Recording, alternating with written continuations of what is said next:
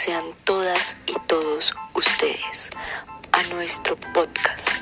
El día de hoy, las voces que los van a acompañar serán las de Annie Ortiz, Camilo Quintero, Angie Kitian y quien les habla, María Paula Arevalo. Nosotros somos estudiantes de Derecho de la Universidad Católica de Colombia y les vamos a hablar sobre el soborno en Colombia y las dificultades que éste tiene con el concurso aparente por peculado al dar u ofrecer concusión o soborno.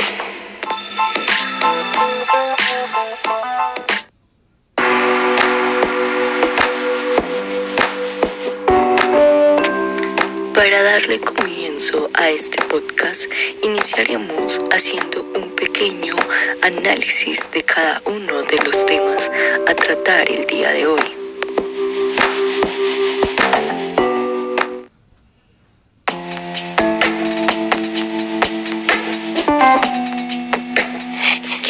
Quiero contarle a cada uno de nuestros oyentes que el soborno es un delito que se encuentra tipificado en nuestro Código Penal.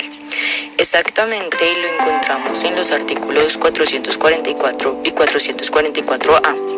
Específicamente, estos artículos mencionan que si una persona o un tercero entrega o promete dinero u otra cosa a un testigo con el fin de obstruir la justicia, tendrá una pena que está entre los 6 y 12 años de cárcel.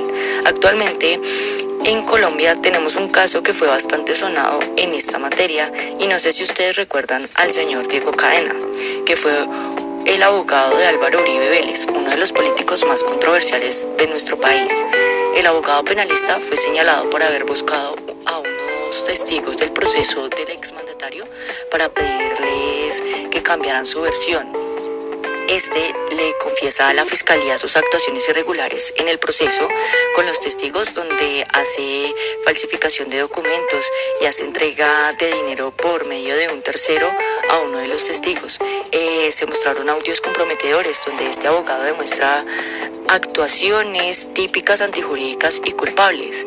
Les hago mención de este caso en específico para ponerlos en contexto a cada uno de nuestros oyentes y hacerles entender que si una persona comete soborno, más específicamente, si un abogado comete soborno a un testigo, está dañando drásticamente el proceso. Y esto de paso hace que se sienta un sinsabor para la víctima, porque esto no va a tener la respuesta correspondiente, porque no va a haber una verdad absoluta para que realmente sí se le puedan garantizar sus derechos. Y es increíble ver cómo un abogado penalista cae tan bajo con tal de ganar un caso, pasando por encima de la justicia.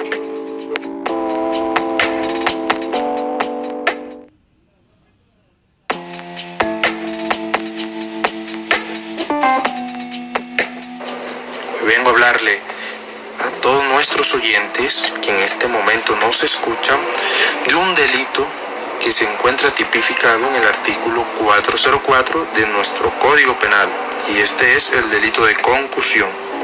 Tenemos que tener en cuenta que la concusión es uno de los delitos contra el patrimonio público en Colombia y uno de los más comunes.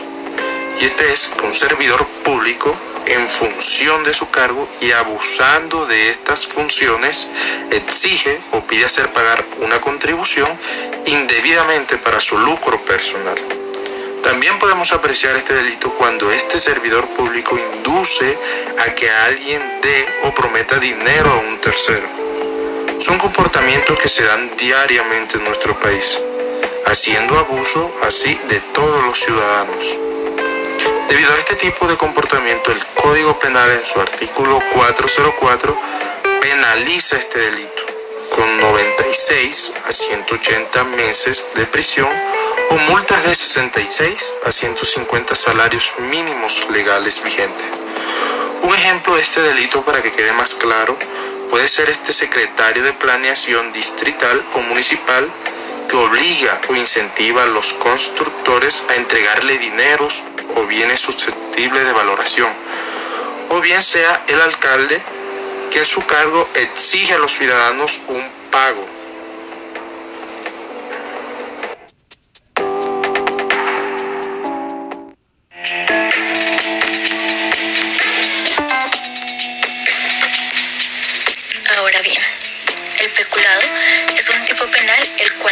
Encuentra en los artículos 397 al 400 del Código Penal colombiano. Este es un delito muy evidente que se consuma no necesariamente con intención. Hay diferentes ejemplos.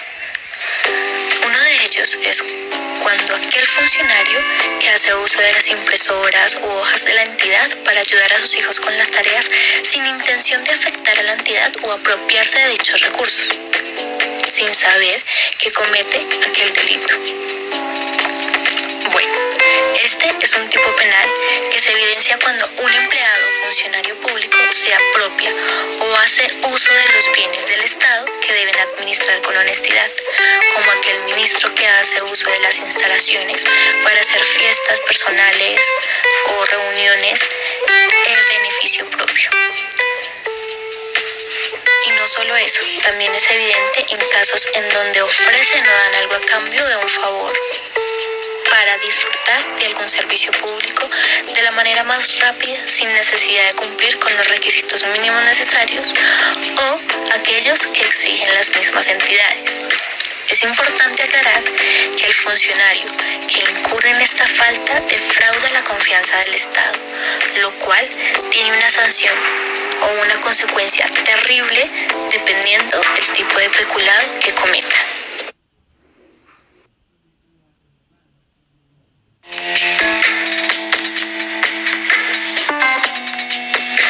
Ahora bien, tres de los ejemplos de una pena diferente, son el peculado por apropiación, pues este tiene una pena de 96 a 270 meses de prisión, una multa equivalente al valor de la apropiación sin que éste supere el equivalente de 50 mil salarios mínimos. El peculado por uso, a su vez, tiene una pena de 16 a 72 meses y una inhabilitación para el ejercicio de derechos y funciones públicas. Ahora bien, el peculado por aplicación oficial diferente tiene una pena de 16 a 54 meses de prisión una multa de 13.33 a 75 salarios mínimos e inhabilitación para el ejercicio de derechos y funciones públicas. Si alguno de ellos se llegara a incurrir con otro tipo penal, siempre se tendrá en cuenta la pena más alta dependiendo del delito.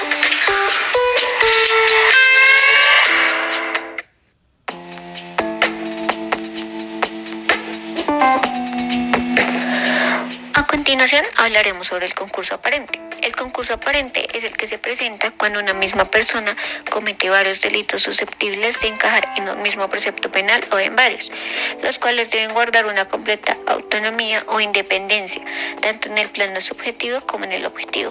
La figura de concursos de delitos sirve para regular el procedimiento de acumulación jurídica de las penas que se le deben imponer al, al sujeto que con su acción o acciones ha adecuado su conducta a varias descripciones típicas de la misma o diferente naturaleza. Para hablar de concurso aparente, debemos tener en cuenta unos criterios de interpretación, pues son los escenarios en los que a primera vista aparece que existe un concurso de tipos penales, bien porque parece que la conducta se adecua a varios tipos penales a la vez o al mismo varias veces, o por otro lado, que aparentemente se esté ante una pluralidad de acciones que se adecuan al mismo tipo penal, pero en realidad es solo una. Iniciamos por la especialidad. En este, un tipo penal excluye a otro por especialidad cuando, a más de contener las mismas características básicas del subordinado, contiene una o más que aparecen en el hecho concreto. Por ejemplo, los hechos posteriores coopinados, como cuando alguien se apodera de una cosa mueble ajena y posteriormente la destruye. También está la consunción. Aquí uno contiene el desvalor del otro, es decir, el injusto más grave absorbe al otro. Por ejemplo, la ropa de la víctima sufre daños por disparo en una cuestión de un atraco. También podemos hablar de la subsidiariedad. Se da cuando el tipo penal solo se aplica en tanto no haya otro que interfiera en la aplicación de del primero. Es expresa cuando lo señala la ley y tácita cuando no. Por ejemplo, una tentativa de un delito consumado y la concurrencia de los grados de participación que se tiene en el delito.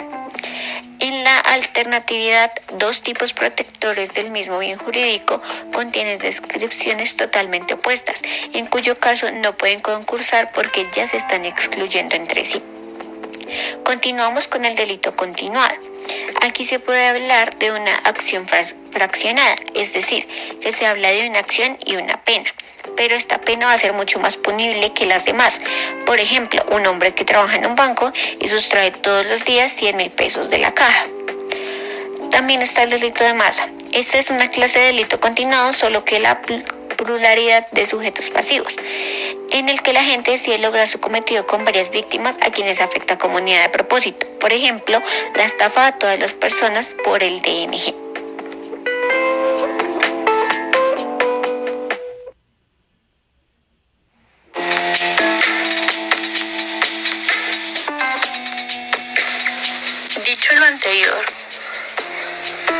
y definiendo cada uno de los tipos penales, mostrando también sus características, podemos denotar que dichos delitos tienen un aspecto que resulta de vital importancia para el análisis relacionado con los problemas concursales. Estos delitos comparten un bien jurídico común a saber, correcto funcionamiento de la administración pública, que éste a su vez se concreta en la imparcialidad y objetividad que debe guiar las actuaciones de los servidores públicos.